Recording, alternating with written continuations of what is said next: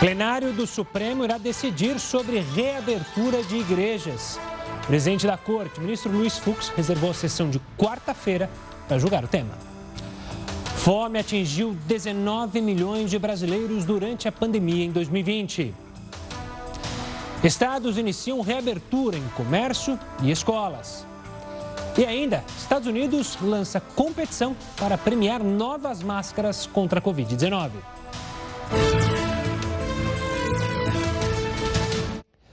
Uma boa noite, uma boa semana. Seja bem-vindo ao Jornal da Record News, que também está ao vivo lá no YouTube e na nossa página do Facebook. No Rio de Janeiro, um princípio de incêndio provocou pânico entre pacientes do Hospital Souza Guiar, a maior emergência da capital fluminense. O repórter Pedro Paulo Filho está em frente à unidade e tem mais detalhes. Pedro, uma boa noite. Como é que está a situação por aí neste momento? Ô, Gustavo, boa noite para você, boa noite a todos que acompanham o Jornal da Record News. Nesse momento a situação está um pouco mais calma, o atendimento foi normalizado, que a gente não pode dizer de cerca de duas horas atrás, quando um susto muito grande tomou conta aqui do Hospital Municipal Souza Aguiar, de onde nós falamos nesse momento, fica no centro da capital fluminense. Vou pedir inclusive para o nosso repórter cinematográfico Ricardo Moreira mostrar que nesse momento já tem pacientes e acompanhantes ali sentados à espera de atendimento ou então de alguma notícia de profissionais de saúde que trabalham na unidade, essa que é a maior emergência da capital fluminense. Situação de calma que por volta de 7 horas da noite não era vista por aqui. Uma densa fumaça foi registrada em toda essa área de entrada da unidade. Pacientes e acompanhantes ficaram muito assustados, inclusive profissionais de saúde que trabalham no hospital. Imagens feitas com celulares mostram inclusive pacientes em macas sendo deslocados às pressas por esses profissionais. O Corpo de Bombeiros foi acionado para combater esse princípio de incêndio. De acordo com a Secretaria Municipal de Saúde, toda essa fumaça foi provocada por um curto-circuito em um aparelho de ar-condicionado aqui da unidade. O próprio secretário municipal de saúde, Daniel Sorães, esteve aqui para saber se era necessário retirar pacientes de outras alas e transferir para outros hospitais aqui da capital fluminense. Mas depois de uma vistoria, ficou constatado que esse princípio de incêndio, esse curto-circuito em um aparelho de ar-condicionado, não causaria mais riscos porque foi de uma ala desativada do terceiro andar aqui da unidade. O princípio de incêndio foi combatido e o hospital voltou à sua normalidade. Portanto, ninguém ficou ferido, de acordo com o secretário municipal de saúde, e nesse momento o atendimento por aqui já foi normalizado, Gustavo. Menos mal, menos mal, Pedro. Um ótimo trabalho para você aí. Obrigado pelas informações. Agora a gente fala de Brasília, porque o plenário do Supremo Tribunal Federal deve decidir na quarta-feira sobre a reabertura das celebrações religiosas. Sobre a ação contra a proibição de cultos e missas em São Paulo, a Procuradoria-Geral da República pediu ao presidente do Supremo, Luiz Fux, que retire a relatoria das mãos do ministro Gilmar Mendes e a transfira ao colega Cássio Nunes Marques. Mais cedo, Mendes decidiu manter o decreto do governo paulista que restringe as atividades. Segundo o Procurador-Geral da República, Augusto Aras, o ministro Nunes Marques deve assumir a ação do PSD porque já é relator de uma mais antiga, da Associação Nacional de Juristas Evangélicos, apresentada em junho do ano passado. A ação do PSD foi protocolada em março deste ano.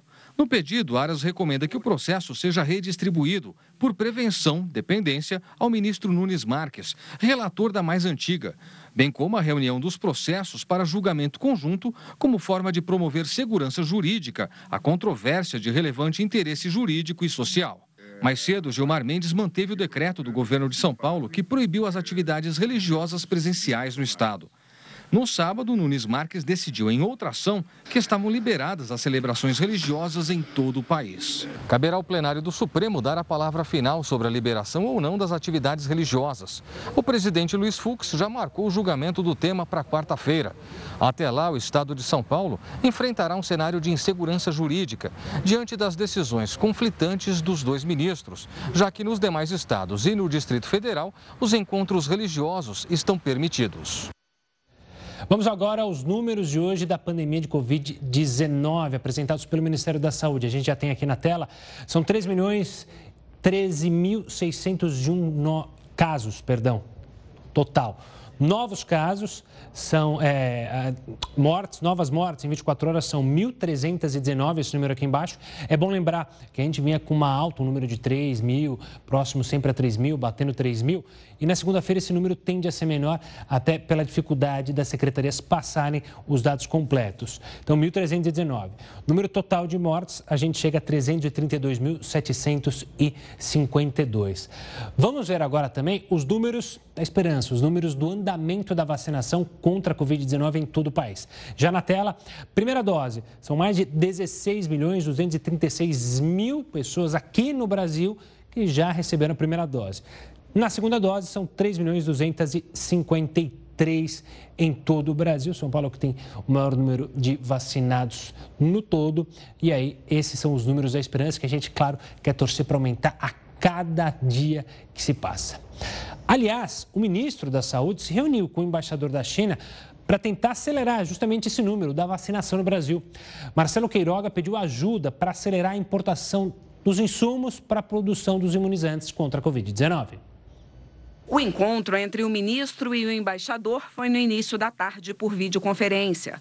Após a conversa por uma rede social, Yang Wanning declarou que o compromisso chinês é manter o cronograma de entrega dos insumos ao Brasil. Marcelo Queiroga temia que a China não conseguisse manter o calendário. O país asiático é um dos maiores fabricantes de vacinas e do princípio ativo dos imunizantes contra a Covid no mundo e tem, além do Brasil, contratos a cumprir também com outros países. A previsão é que o Brasil só passe a produzir seus próprios insumos em janeiro do ano que vem. Além de combater a pandemia, o país tem que se preparar para o inverno, em que há necessidade de vacinar idosos contra a gripe. A campanha de vacinação contra a gripe começa na próxima segunda-feira. O Butantan vai utilizar parte da sua capacidade para fazer imunizantes contra a influenza, o que significa reduzir e muito a oferta da Coronavac. Mês passado, Butantan produziu 22 milhões de doses. Este mês, como previsto em contrato, o Instituto vai entregar menos da metade desse total, 10 milhões de doses. No início da noite, Queiroga se reuniu com o presidente da AstraZeneca, parceira da Fiocruz na fabricação de outra vacina, a de Oxford. O ministro da Saúde disse que será criado um núcleo no ministério para tratar apenas de Covid. Nós vamos lançar, como eu falei para vocês, a Secretaria Extraordinária de Combate à Pandemia da Covid-19. Estamos na reta final para a definição de nomes e quando tivermos esses nomes, vou informar para vocês. Olha, nas próximas semanas, o Brasil vai enfrentar mais um desafio, que é vacinar a população contra o coronavírus e a gripe ao mesmo tempo. Sobre isso, a gente conversa com a epidemiologista e a ex-coordenadora do Programa Nacional de Imunizações, Carla Domingues. Carla, obrigado pela participação, uma boa noite. Eu quero começar a justamente trazer a importância. Por que é tão importante a vacinação também da gripe neste momento? Boa noite, Gustavo. Um prazer estar falando com você.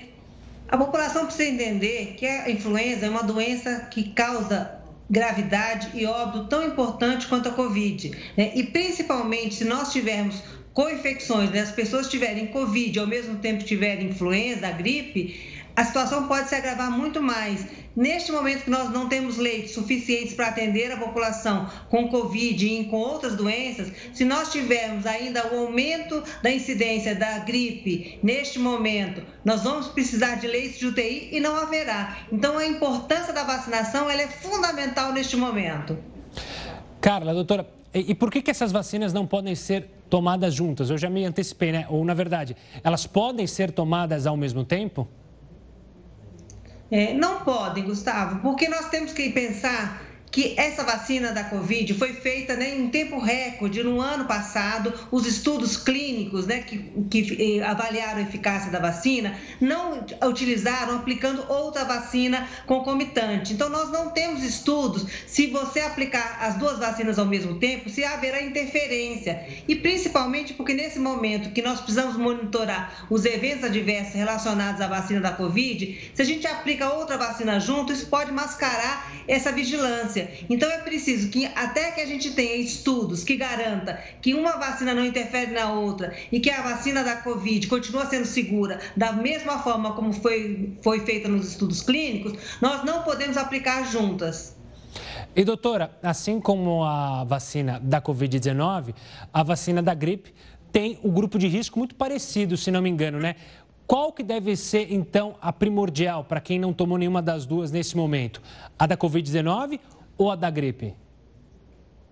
O Ministério da Saúde fez um cronograma muito ajustado a essas necessidades. Né? Nós estamos começando a campanha agora no dia 12 de abril. Né? O Ministério da Saúde vai começar com as crianças, as gestantes né? e as puérperas, as mulheres após 15 dias após o parto, é, que não fazem parte do grupo que estarão sendo vacinados contra a Covid. Então, daqui a 15 dias, quando começar a vacinação dos, dos idosos, possivelmente todas essas pessoas acima de 60 anos já tomaram a vacina da Covid. Então, o cronograma foi ajustado justamente para pensar nisso, né? Para que a gente não tenha essa concomitância da, da, aplicação da vacina e não crie mais problemas e dificuldades no, no processo de vacinação. No entanto, mais para frente vai haver possivelmente a concomitância de dois grupos, né, que vão tomar tanto a Covid quanto a vacina da influenza. Qual a orientação? Sempre começar com a vacina da Covid, espera-se 14 dias, depois toma a vacina da influenza, da gripe, e depois termina o esquema com a segunda dose com a vacina da Covid. Então, dá certinho, né? Principalmente quando a gente está falando da Coronavac, que tem um intervalo aí de 28 dias entre a primeira e a segunda dose. Então, no meio desse, desse intervalo, se aplica a vacina da gripe. Tá certo. Doutora, é, Há preocupação, imagino, claro, sobre essa logística, né? A preocupação das vacinas da Covid-19, que vez ou outra atrasam por causa do envio dos insumos, a dificuldade em se comprar vacinas. É possível é, organizar tudo para que essas vacinação, as duas campanhas funcionem ao mesmo tempo e de maneira satisfatória? Gustavo, acho que esse vai ser um grande desafio que vai ser imposto ao SUS. Nós nunca fizemos duas campanhas né, com a população adulta nessa quantidade de pessoas. Nós estamos falando de vacinar 80 milhões de pessoas na primeira etapa para a Covid e também em dois meses vacinar a população contra a gripe. Né? E, e, quase sempre os mesmos grupos, né? os idosos, os indígenas, profissionais de saúde. É, então, nós vamos ter que realmente ver como é que esse sistema vai dar conta de, de, de, dessa vacinação. Então é preciso que os municípios se organizem para garantir essa vacinação eh, sem que haja fila e principalmente respeitando a não aplicação das duas vacinas ao mesmo tempo. Doutor, eu queria só é, voltar a bater na tecla da importância da vacinação contra a gripe, porque o vírus influenza, os outros vírus que estão incluídos nessa vacinação, eles podem causar a morte das pessoas, correto? Gustavo, eu tenho sempre dito que os outros vírus não saíram de férias. Então, nós temos um calendário no Programa Nacional de Imunizações que ele deve ser seguido, tanto para as crianças, para os adolescentes, para os adultos e para os idosos. Neste momento, a vacinação da gripe é fundamental. Ela também causa gravidade, também causa, óbito, também exige tratamentos em UTI. E neste momento, nós precisamos garantir que um menor número de pessoas fiquem acometidas com a influenza, né, que não não tenham é, que buscar hospitalização nesse momento, porque nós estamos vendo esgotamento dos serviços de saúde. É importante, então, que todos os grupos que sejam convocados pelo Ministério da Saúde, que compareçam e que nós possamos atingir uma cobertura de 90% em cada grupo, principalmente em crianças e gestantes que ultimamente não têm comparecido é, no número adequado ao serviço de saúde. Para você ter ideia, o ano passado essa cobertura ficou em 78%, tanto para gestantes, para as crianças, sendo que a meta do Ministério da Saúde é de 90%. Então, nós temos um, uma grande tarefa este ano é de fazer com que essa população seja vacinada e que nós tenhamos coberturas elevadas para todos os grupos convocados pelo Ministério da Saúde. Doutora Carla, obrigado pela explicação, pela análise, para explicar para a gente como é que vai funcionar essa vacinação. Um forte abraço e até uma próxima. E o governo federal retoma nesta semana a agenda de privatizações. Você vai saber mais detalhes sobre os leilões da InfraWeek logo depois do intervalo. Continue conosco. Previsto para essa semana o depoimento do governador afastado do Rio de Janeiro, Wilson Witzel, no processo de impeachment. Mas a defesa dele quer adiar mais uma vez o interrogatório. Esse interrogatório já foi adiado porque o Supremo acatou um pedido da defesa que argumentou que Witzel deveria ser o último a ser interrogado. Agora, a defesa diz que não teve acesso a toda a delação. Sendo que em março, o novo presidente do Tribunal Especial Misto determinou que os advogados do governador afastado tivessem acesso a todos os depoimentos do processo de impeachment, assim como a todas as provas anexadas. Witzel foi afastado e denunciado pela Procuradoria-Geral da República por suspeita de corrupção. Ele nega qualquer irregularidade. E o governo federal retoma nesta semana a agenda de privatizações. Quem tem os detalhes é o Heródoto Barbeiro. Olá, Heródoto. Olá, Gustavo. Eu acho extremamente importante as pessoas todas que acompanham o jornal, toda vez que falam em privatização ou falam em concessão, a gente vai falar das concessões, as pessoas prestem atenção. Por que razão? Porque tudo aquilo que é do Estado brasileiro é nosso. Então, por exemplo, a floresta amazônica é nossa. Por exemplo, uma mina qualquer que foi descoberta no país é nossa. Então, nós temos que ficar bastante de olho para saber como é que eles estão dirigindo os nossos bens. E um passo importante nessa direção diz respeito ao seguinte: alguns deles são extremamente prejudiciais porque dão déficit, dão prejuízo. E quem banca isso é o nosso imposto. Então o governo está fazendo concessão e essa concessão que acontece esse dia, até brinquei aqui dizendo que era uma verdadeira Black Friday. Vamos botar um monte de coisa aí para para ser uh, concedido. Mas tem um nome especial aqui que eu vou mostrar para você. Vamos ver aqui na nossa primeira telinha o que, que a gente vai levar lá. O governo está chamando de Infra Week, ou seja, a Semana da Infraestrutura no Brasil. São muita coisa que vai ser, portanto, uh, terceirizada. Entre elas, é a segunda vez agora, olha, são mais 22 aeroportos. 22 aeroportos devem garantir mais ou menos um investimento de 6 bilhões e 100 milhões de reais, que o governo não tem grana para isso, não consegue aprimorar os aeroportos e vai se livrar também da despesa dele, vai passar para a iniciativa privada. Só um detalhe interessante em relação aos aeroportos ainda, Gustavo, é que as duas joias da coroa ainda não chegaram aí, que é o aeroporto Santos Dumont no Rio de Janeiro e o aeroporto de Congonhas em São Paulo. O de Guarulhos é privado. Mas esses dois aí é aquele que é a joia da coroa, tem um monte de gente pendurada lá, tem um comércio imenso em volta disso, sabe como é que é? Então, vai chegar a vez também. Bom, além do aeroporto, vamos partir para o que mais que vai ser otorgado aqui, o que vai ser colocado, então, para a iniciativa privada. Olha, os portos, a gente tem até brincado que aqui no Brasil os portos não foram abertos pelo Dom João. Os portos estão sendo abertos agora na medida em que eles estão sendo privatizados. Mais cinco terminais portuários que vai garantir o um investimento de 600 milhões de reais, também importante, porque o governo, vou repetir mais uma vez, não tem grana para colocar e para aprimorar os portos que são importantes para que o país possa exportar mais e melhorar nossa situação no comércio mundial, que não é muito boa. Bom, então falamos de aeroporto, falamos de portos. Outra infraestrutura importante que é caríssima, é essa que a gente vai mostrar agora, olha lá. Ferrovia. Só para ter uma ideia, essa ferrovia pretende ligar a região oeste do Brasil ao leste, lá na Bahia. Olha a quantidade de grana que precisa. Precisa de 3 bilhões e 300 milhões de reais para que essa ferrovia possa ser efetivada. Ela também está sendo colocada agora nessa, nessa baciada né, de, de, de, concessão e vamos ver se aparecem ou não os investidores internacionais capazes também de investir nessa ferrovia. Agora, para fazer um balanço geral, a gente saber o que aconteceu até agora. Vamos lá. Bom, até agora foram vendidos 41 ativos foram vendidos ou foram dados em concessão. Isso fez com que entrasse no país, não no caixa do governo, no país, 44 bilhões de reais de investimento, que é uma coisa muito grande. No caixa do governo entrou 13 bi, porque tem o chamado direito de outorga. Como o governo outorgou, o governo recebeu 13 bilhões de reais. E isso teria gerado aproximadamente 200 mil empregos até agora. Vamos ver quantos mais poderão ser, ser gerados depois dessa semana que a gente brincou aí com o nome de de Black Friday. Vamos ver se o pessoal investe e abre mais empregos para as pessoas.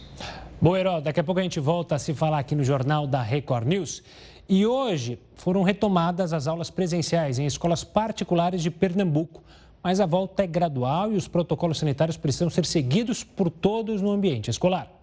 Nesta segunda-feira, em todo o estado, puderam voltar às aulas presenciais as crianças da educação infantil ao quinto ano do ensino fundamental das escolas particulares. Na retomada, os cuidados continuam para prevenir a Covid-19. Máscara, lavar as mãos e botar álcool em gel. Dentro da sala está mantido o distanciamento social. Nessa turma de primeiro ano, de 18 alunos, 13 deles estão na escola. Os outros, que as famílias preferiram deixar em casa, continuam acompanhando as aulas pela internet. A adesão da retomada é acima de 90%. A gente volta com muito equilíbrio, porque a gente mantém o ensino híbrido, mantém presencial e mantém remoto. A retomada gradual das aulas presenciais segue um calendário divulgado pelo governo do estado. Pelo cronograma, na próxima segunda-feira, dia 12, será a vez dos alunos do sexto ao nono ano do ensino fundamental e também do ensino médio das escolas particulares voltarem para a escola. Só depois de mais uma semana é que acontece a retomada das aulas presenciais para a rede estadual. E, por último, para os alunos da rede municipal. Por conta do momento mais delicado da pandemia, esta escola reforçou algumas medidas de segurança para o retorno. Uma das medidas que a gente tem reforçado é para a equipe docente, a equipe técnica que trabalha com as crianças da educação infantil até o quinto ano, o uso da quarta proteção, que é a máscara protetora. Um outro cuidado é manter mobilidade nas saídas, na entrada de portarias. Já, tinha, já temos horários pré-estabelecidos, diferenciados, mas agora a gente diferenciou ainda mais para que tenha um fluxo maior e não gere aglomeração. E no Rio de Janeiro, a Justiça suspendeu a reabertura de escolas municipais e particulares, que estava prevista para amanhã. A medida foi tomada a pedido de vereadores e deputados. A Prefeitura pretende recorrer. Já em Belém, as aulas voltaram nesta segunda, mas também foram suspensas por determinação judicial. E a Europa se divide entre os países que apertam e os que flexibilizam as medidas de restrição social. Você vai ver isso muito mais no próximo bloco. Tem país europeu se preparando para testar toda a população duas vezes por semana. Continue conosco. Comércio e outras atividades não essenciais voltaram a funcionar hoje em vários estados. Veja só. Academias fazem parte dos estabelecimentos que reabriram hoje em Salvador. Graças a Deus a gente voltou e espero que continuar. Foi muito preocupante para não somente a nossa área, mas acredito que todas as áreas de Salvador. Dessa vez, a capital baiana passou mais de um mês só com as atividades consideradas essenciais em funcionamento. Nessa retomada, a prefeitura definiu um esquema gradual de abertura. Os shoppings, por exemplo, só poderão funcionar de terça a sábado. Mas hoje foi dia de preparação na maioria das lojas. Leide deixou tudo arrumado na ótica para receber os clientes amanhã. Estamos com uma expectativa muito boa, que o comércio ele reaqueça. Comércio de rua, barbearias e salões de beleza também só vão funcionar entre terça e sábado. Eventos, praias e cinemas continuam proibidos. Restaurantes e bares abrem de quarta a domingo. Essa empresária está cautelosa.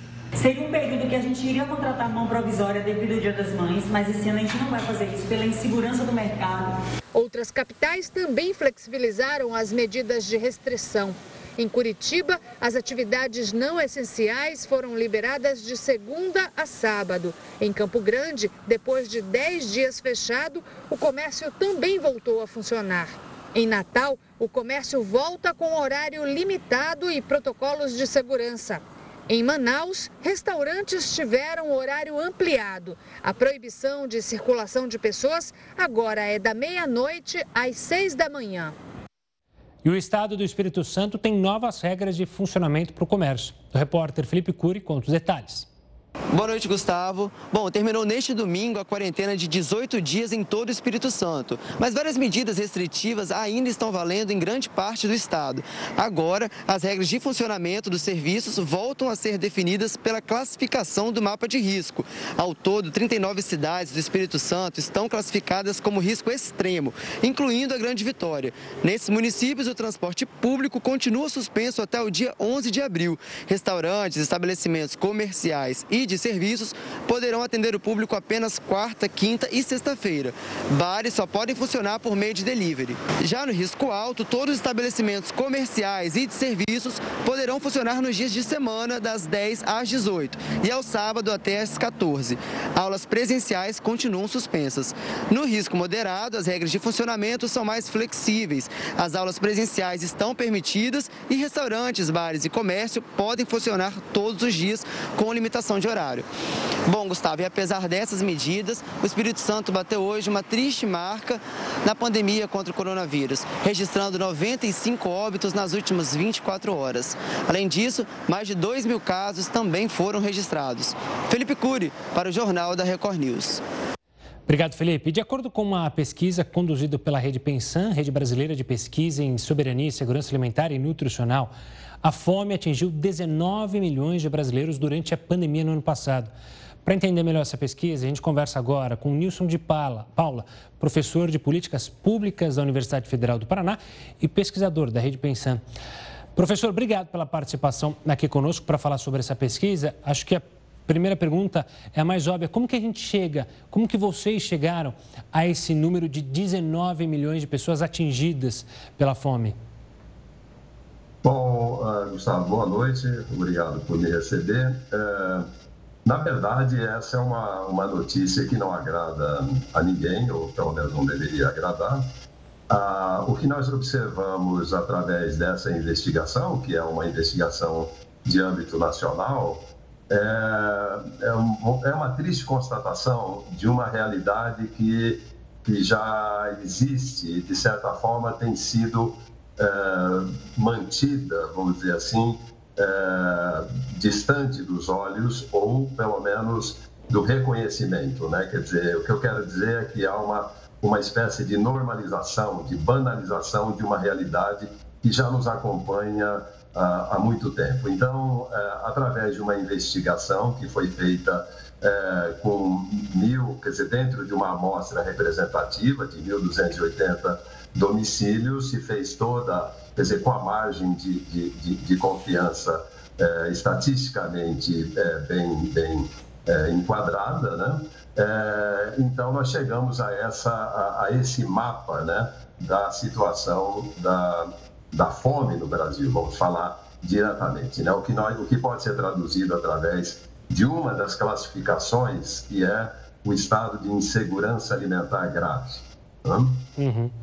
E Nilson, me diz uma coisa, é, essa a fome, ela atinge de maneira diferente homens e mulheres? Vocês conseguiram diagnosticar isso?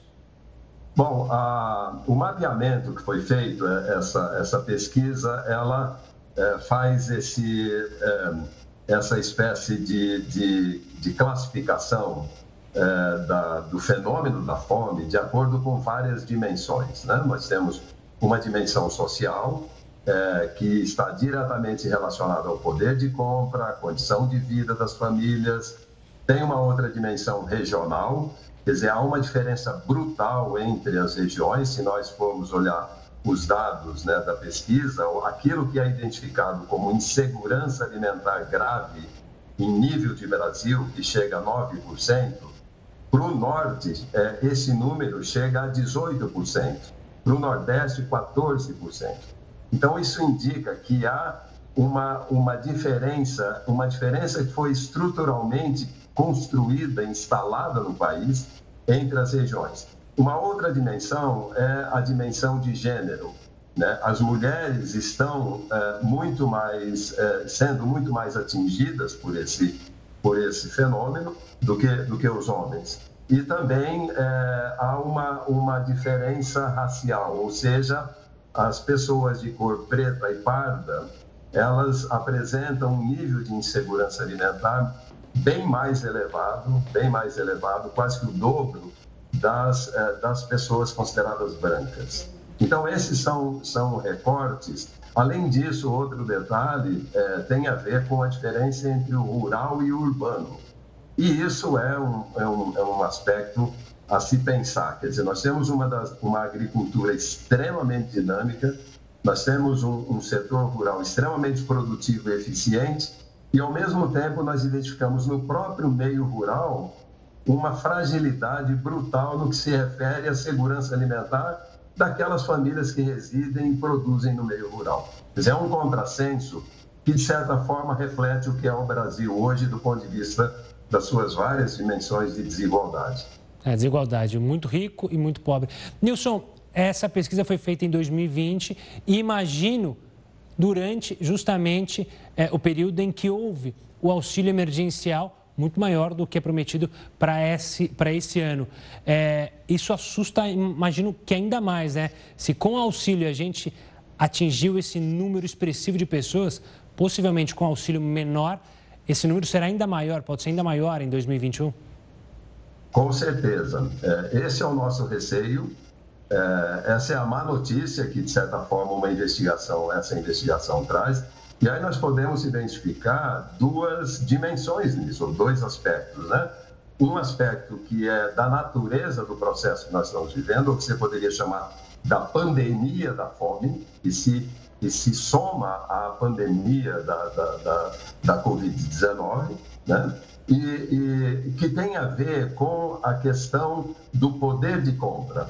Quer dizer, não é possível pensar que as pessoas é, não vão passar fome se elas estiverem imersas numa sociedade cujo poder de compra é, vai sendo cada vez mais desigualmente distribuído na sociedade. Então, é, ter acesso à comida é algo que deve ser garantido por uma economia, por uma economia minimamente equilibrada. Isso significa dizer que o mercado ele está falhando em prover às famílias a sua condição de sobrevivência. Seria algo mais ou menos, é, guardadas as devidas proporções, é, como dizer que as pessoas não conseguem viver porque não conseguem respirar, porque não tem ar. A pessoa que não consegue se alimentar, ela também não consegue sobreviver porque ela não tem algo que é vital para a sua existência. Então, o direito à alimentação é o direito à vida. E isso nós não podemos transferir para o mercado. É, esse é um aspecto de fundo. O outro aspecto tem a ver com as, aquilo que o, o governo precisa providenciar através de uma renda que permita às pessoas se alimentar adequadamente é, e, e, evidentemente, não apenas passar por esse período de crise, mas essa ser uma condição, uma, um dos pilares do processo de construção da igualdade social no país. Professor Nilson, obrigado pela participação aqui, pela explicação sobre esse levantamento e parabéns pelo trabalho feito por vocês da Rede Pensan para justamente investigar os problemas que nós temos aqui no país e, claro, e aí vai depender dos governos justamente em atacar esse problema. Obrigado e até uma próxima. Agora a gente fala de Veneza, na Itália. Por lá, barcos foram transformados em postos de vacinação flutuantes. Pois é, os chamados vaporetos, que são usados no transporte público, é o busão de lá, agora são usados para vacinar idosos que moram fora do centro histórico. A Itália vacinou mais de 7 milhões de pessoas contra o coronavírus. E a Europa se divide entre os países que apertam e os que flexibilizam as medidas de restrição social. Na França, as regras mais severas começaram a valer nesse domingo. Mesmo assim, muitas pessoas se aglomeraram ao longo das margens do rio Sena. A polícia já está aplicando uma multa equivalente a mais de 900 reais para quem não respeitar o uso da máscara e se reunir em grupos de mais de seis pessoas. O país tem enfrentado um aumento no número de novos casos e uma superlotação nas unidades de terapia intensiva. Na Alemanha, hoje, centenas de pessoas foram às ruas da capital Berlim protestar contra o toque de recolher. Já em Portugal, o dia foi de comemoração. Restaurantes com mesas ao ar livre, escolas do ensino médio, museus e até academia puderam reabrir. Vamos voltar a falar com o Heraldo Barbeiro para saber do Reino Unido, que vai testar a população duas vezes por semana para sair do lockdown. É isso mesmo, Heraldo? E por lá, bares, restaurantes e até estádio de futebol já começam a se preparar para reabrir? Exatamente, Gustavo. Você imagina que como nós gostaríamos de ouvir isso aqui, né? Até brincando, isso aqui é o nosso sonho de consumo. É a gente ter aqui um Boris Johnson para fazer o que ele fez lá e tal, e dizer, olha, gente, agora a coisa vai melhorar. Mas sabe que tem umas coisas aqui realmente interessantes, além daquelas que você já levantou. Sabe, por exemplo, que agora é, vai poder ter casamento lá. Está liberado. Só com 15 convidados. Então você pode fazer um casamento e nesse casamento pode ter 15 convidados. É outra coisa. Você pode ir num restaurante? Pode. Você pode ir num pub, num bar? Também pode. Mas não no ambiente fechado, no ambiente aberto. Então o bar tem que ser fora da, da calçada, tem que ser no jardim, o restaurante também aberto. Aí pode, sem problema nenhum. Mas o que me chama bastante atenção é o seguinte: ele abriu completamente para as crianças de uma maneira geral, tanto em lugar aberto como em lugar fechado. Como as crianças, segundo os cientistas, são mais resistentes ao vírus, e parece que o vírus não, não atinge as crianças como atinge os adultos, por esse motivo as crianças podem agora academia, ginástica, estádio, podem jogar sem, tranquilamente isso tudo lá. Outra coisa também é o seguinte: não vai ter mais o tal toque de recolher. O pessoal pode ficar na rua o tempo que quiser. Tem só uma coisa que me chama a atenção, que é o seguinte: as viagens internacionais não são permitidas. As viagens internas, sim, desde que você se hospede separadamente no local onde você chegar. Mas as viagens internacionais, elas disseram que o, o Boris Johnson disse hoje o seguinte: olha, talvez só lá no mês de maio. E é por isso que as empresas aéreas ficaram tão chateadas com ele. Mas o resto do país está simplesmente comemorando, né? está simplesmente maravilhado. Você pode, por exemplo, agora ir no salão de beleza, fazer as unhas, dar um tapa no, no telhado. Ana, tá, isso aqui também está completamente aberto a partir de agora. Mas é bom lembrar o seguinte: são dois meses de lockdown. Agora, um detalhe pequeno aqui, sabe que é o seguinte: o povo inglês é extremamente educado e ele é extremamente consciente das suas responsabilidades. E eles aprenderam isso de maneira dura. Não se esqueça que eles foram violentamente atacados na Segunda Grande Guerra Mundial e foi a disciplina do povo inglês que fez com que eles desistissem. Quando o primeiro-ministro da época, Churchill, disse: Olha, é só um ovo por semana por habitante, as pessoas só pegavam um ovo por habitante. Não havia mercado negro de ovo para vender. Então você veja é, que essas coisas todas acabam rendendo essa, essa maneira de educação e o país então está felizmente saindo aí do chamado lockdown. Pois é, é uma vitória pessoal do Boris Johnson, se a gente for comparar com a zona do euro, né? É bom lembrar que houve a saída do Reino Unido da zona do euro e, por enquanto, o Reino Unido vai dando um baile nos outros países europeus. Se a gente comparar com as grandes nações da zona do euro, a diferença é gritante entre Reino Unido e Alemanha, França, por exemplo, que sofre bastante. A própria Itália é uma vitória para o Boris Johnson. Heraldo, a gente volta a se falar daqui a pouquinho ainda nesta edição. Agora vamos falar do início dos testes em humanos da vacina Butanvac e Versamune. Lembra? São as duas desenvolvidas aqui no Brasil contra a Covid-19. Infelizmente, os testes devem atrasar. O motivo, segundo a Anvisa, é que tanto o Butantan como a Faculdade de Medicina de Ribeirão Preto ainda não apresentaram toda a documentação necessária. Pelo calendário inicial, os testes em humanos das duas vacinas nacionais contra a Covid-19 deveriam começar ainda este mês. A Butanvac é desenvolvida pelo Instituto Butantan, enquanto a Versamune é elaborada por pesquisadores da Faculdade de Medicina de Ribeirão Preto. Mas, por falta de alguns documentos, a Anvisa diz não ter como autorizar o avanço dos estudos. Até agora, segundo a Anvisa, foram entregues relatórios referentes à fase pré-clínica, quando os testes são realizados em animais, para se ter ideia da eficácia preliminar do imunizante. Mas nenhum dos institutos de pesquisa apresentou o chamado protocolo de estudo, que é um detalhamento de quantas pessoas serão testadas e quem vai executar esta nova fase, por exemplo. Com aval da Anvisa, os institutos podem começar os estudos clínicos da fase 1, quando o imunizante é aplicado em pequenos grupos de voluntários para avaliar a segurança do produto. Na fase 2, centenas de voluntários vão testar se, além de segura, a vacina gera anticorpos. Na terceira e última fase, milhares de testes são aplicados para ver se o imunizante previne contra a doença em condições naturais. Aqui se avalia, por exemplo, quantas doses devem ser aplicadas e com qual intervalo de tempo. A gente precisa saber se a abordagem estatística que vai ser proposta, se o número de participantes está adequado para o que se espera para um estudo de vacina. E outro aspecto importante que a gente precisa saber é, nesse pedido de estudo é quem vai executar esse estudo e saber se esses laboratórios, esses centros de pesquisa vão realmente seguir o, o rigor científico para executar esses estudos. O Instituto Butantan reconheceu o atraso nas informações complementares e disse que espera entregar os documentos pendentes em breve. A Faculdade de Medicina de Ribeirão Preto, que com apoio do governo federal desenvolve a Versamune, também falou sobre as pendências. Nós ficamos de entregar agora, até a metade de abril, esse último resultado. O próximo passo é aguardar a liberação para poder executar os testes clínicos em humanos, que a gente tem intenção de começar agora no, nesse semestre ainda. Já nossos vizinhos aqui na América do Sul, o Uruguai, garantiu doses para imunizar todos os seus 3 milhões e meio de habitantes, uma população bem menor. Só que alguns brasileiros estão viajando justamente para o Uruguai para também serem imunizados. A vacinação no país vizinho está avançando rapidamente e a fronteira com o Brasil é considerada uma das prioridades para o governo uruguaio.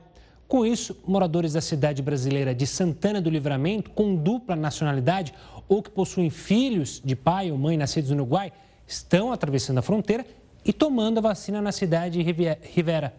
O Uruguai começou o programa de vacinação em março, mas tem como objetivo imunizar 70% de sua população até pelo menos julho. O governo dos Estados Unidos lançou uma competição bastante inusitada. Quem inventar novas máscaras contra o coronavírus será premiado. A gente explica essa história daqui a pouco, aqui no Jornal da Record News. Continue conosco. JR News de volta para fazer nossa última conversa com Heroto Barbeiro sobre gravações ambientais. Heroto, a discussão jurídica, elas podem ser usadas em investigações? Olha, Gustavo, gravações ambientais é o um nome técnico. O nome real qual é? Escuta não autorizada. Por exemplo, você vai participar de uma, de uma licitaçãozinha, você pega o gravadorzinho, põe no bolso, liga e faz a negociação e grava.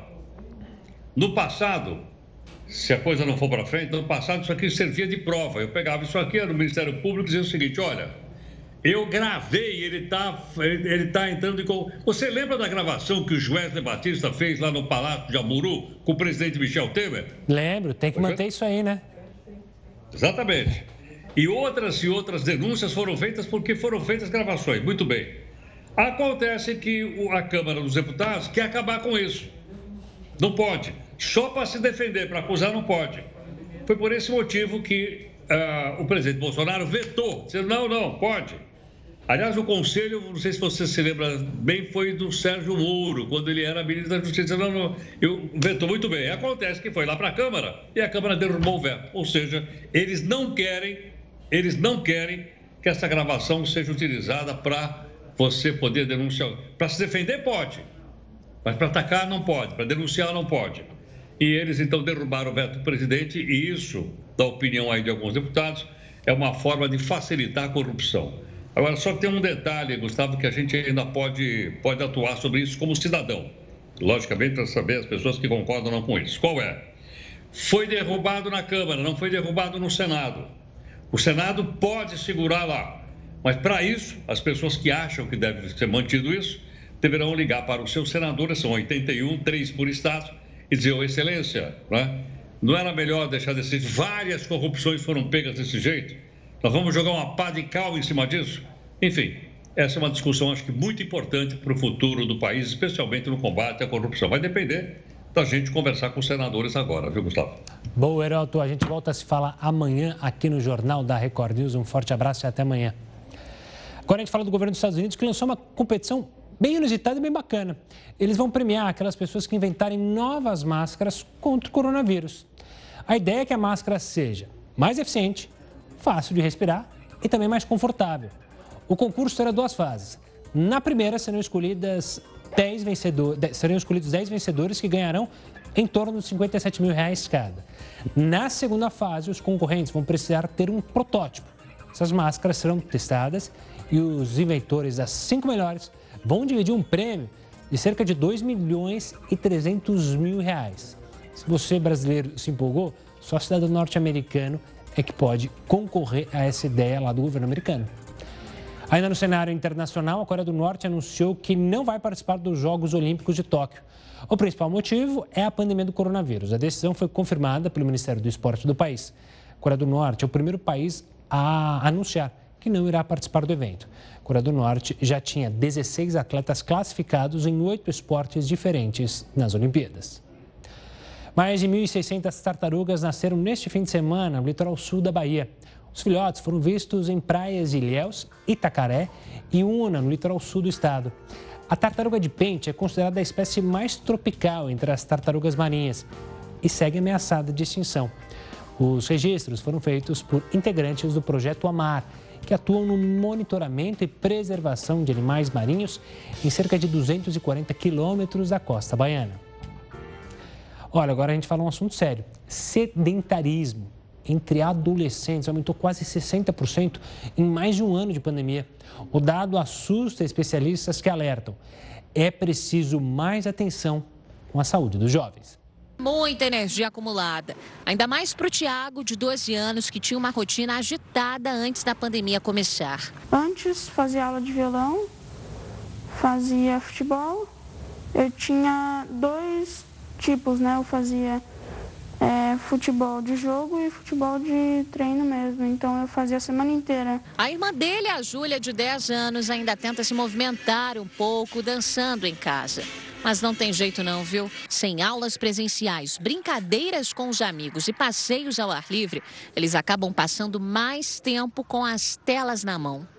E além da falta de atividade física, a alimentação também ficou bem menos saudável nos últimos meses. Acaba fugindo para um para porcaria, fast foods, enfim. O levantamento da Sociedade Brasileira de Urologia mostrou que desde o início das restrições, os adolescentes estão mesmo mais sedentários. Quase 60% deles dizem gastar mais de seis horas por dia vidrados na tecnologia. O estudo também mostrou que antes da pandemia, 82% dos adolescentes praticava algum tipo de atividade física ao menos duas vezes na semana. Hoje, mais de um ano depois do início das medidas de isolamento, 60% deles diminuiu ou parou de vez com a rotina de atividades físicas. A alimentação também ficou prejudicada. Muitos estão consumindo mais refrigerantes e comidas industrializadas. Dados que preocupam especialistas. Afinal, como ficará a saúde dos adolescentes quando tudo isso passar? Não foram todos, né? Alguns conseguiram se virar relativamente bem, mas a maioria teve grandes problemas. Isso pode ter grandes impactos no futuro desses jovens, viu? E o Jornal da Record News fica por aqui, mas você vai seguir muito bem informado com o News das 10 e a Manuela, Manuela Caiado. Uma ótima noite, a gente se vê amanhã. Tchau, tchau.